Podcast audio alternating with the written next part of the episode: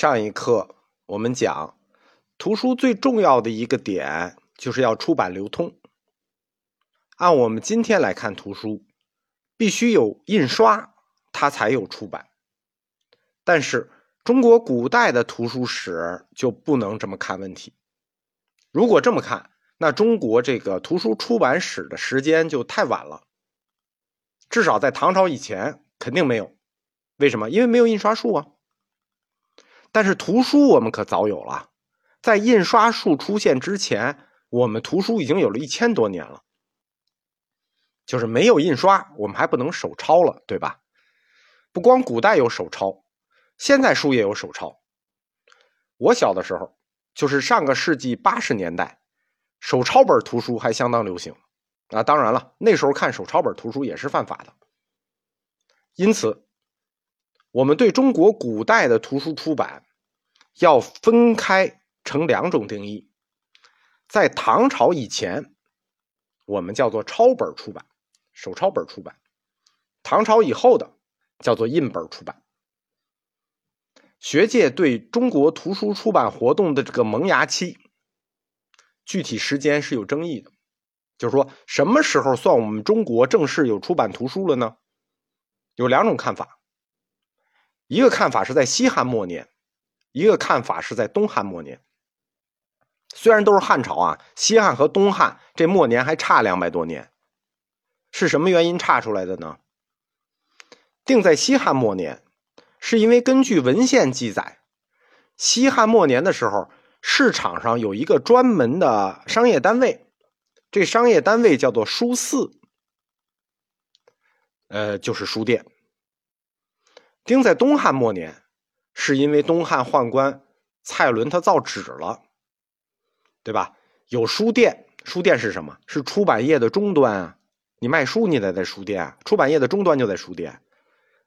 有纸，你才谈得上出版。因此，这两个理由都合理。就是说，定在西汉末呢也合理，定在东汉末呢也合理。就是那么早的事呢，我们就不计较了，对吧？两千多年前的事情，我们不差这两百年。汉字，它的这个覆盖和引申意思比较广。一般古代的汉字啊，它一个字是一个词，就我们现在经常是两个字一个词啊，三个字一个词，四个字一个词。古代一个字就是一个词，两个字的词它不是很多。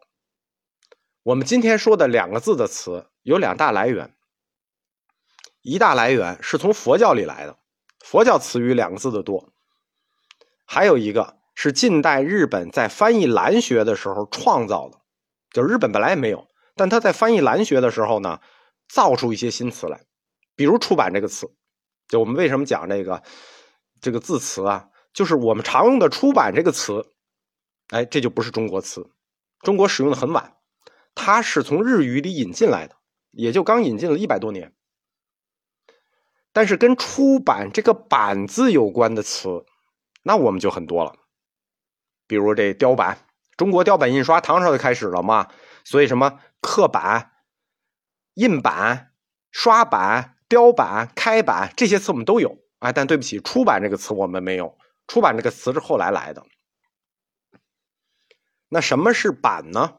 就出版的版字啊，一个片字旁，一个反字。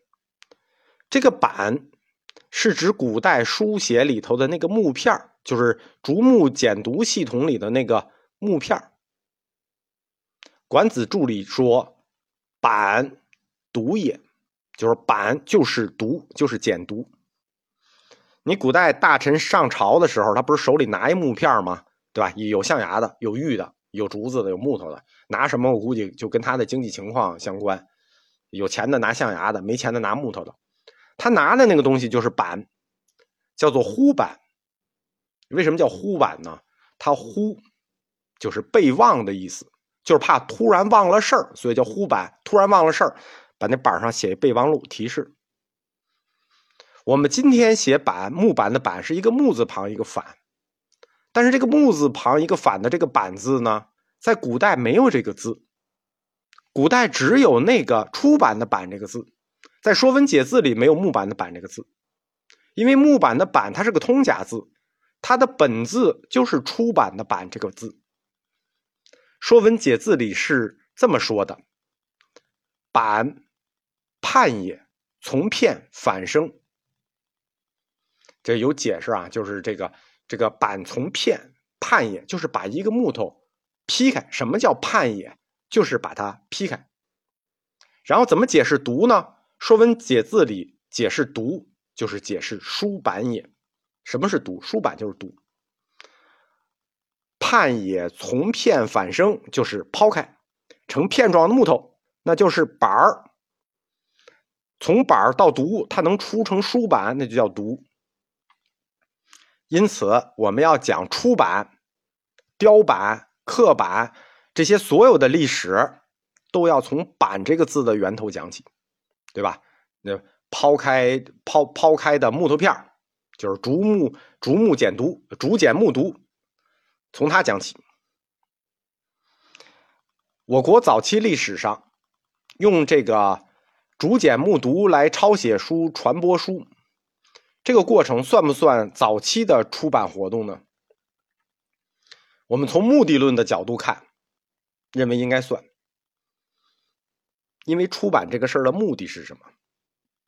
流通，目的在于公之于众，就是出版这个事儿，它有一个最终目的，叫公之于众，不是只有出纸书它才公之于众，把文字内容抄在竹片上。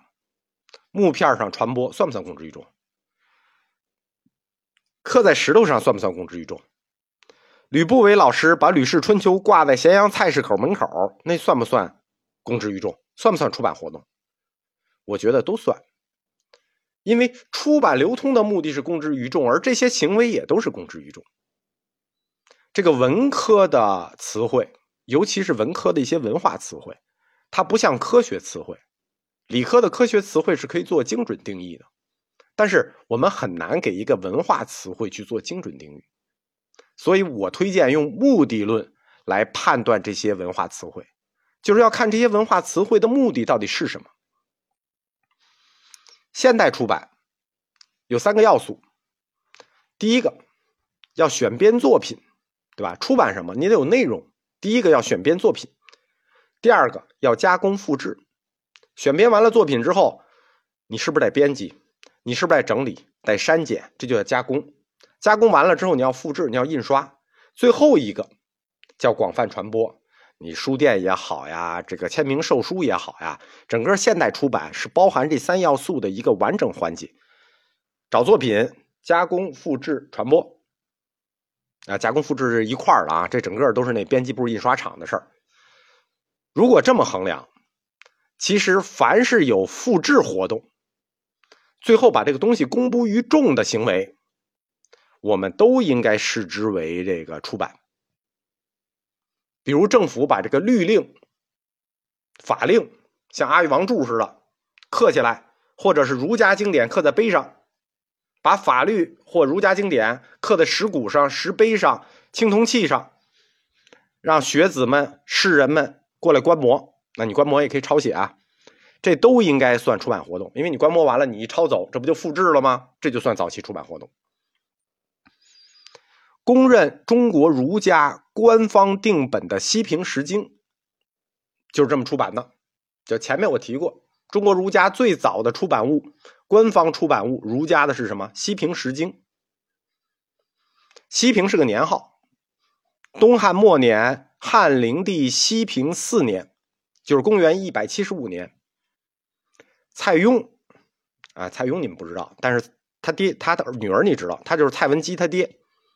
蔡邕奉旨把七部儒家经典刻在石碑上，立于洛阳太学门前，呃所以这个《西平石经》也叫太学石经，它立在太学门前，天下士子都可以来观看、来抄写、来临摹。据说这个现场抄写的热情啊！每日车程以千辆计，为什么能抄写啊？因为以前的书啊，它废话不多，不像现在我们讲课啊，那个废话很多。古文写文章，它有一个好处，就是那个都是干货。他刻的这个《太学十经》啊，七部经书，但是字儿不多，加起来不到九千字，八千八百字吧。所以说你抄一遍还加深印象，所以它就算复制啊，所以算出版啊。这符合不符合出版的三要素？选编作品，我选编了儒家七经，《鲁诗》《尚书》《周易》《春秋》《公羊传》《论语》《仪礼》，他选编了，然后加工复制，他刻在这个石碑上，他不就加工了吗？复制你抄吧，广泛传播。所以显然这也符合出版的定义。所以我们说，中国儒家官方最早的出版物。就是东汉末年的《西平石经》。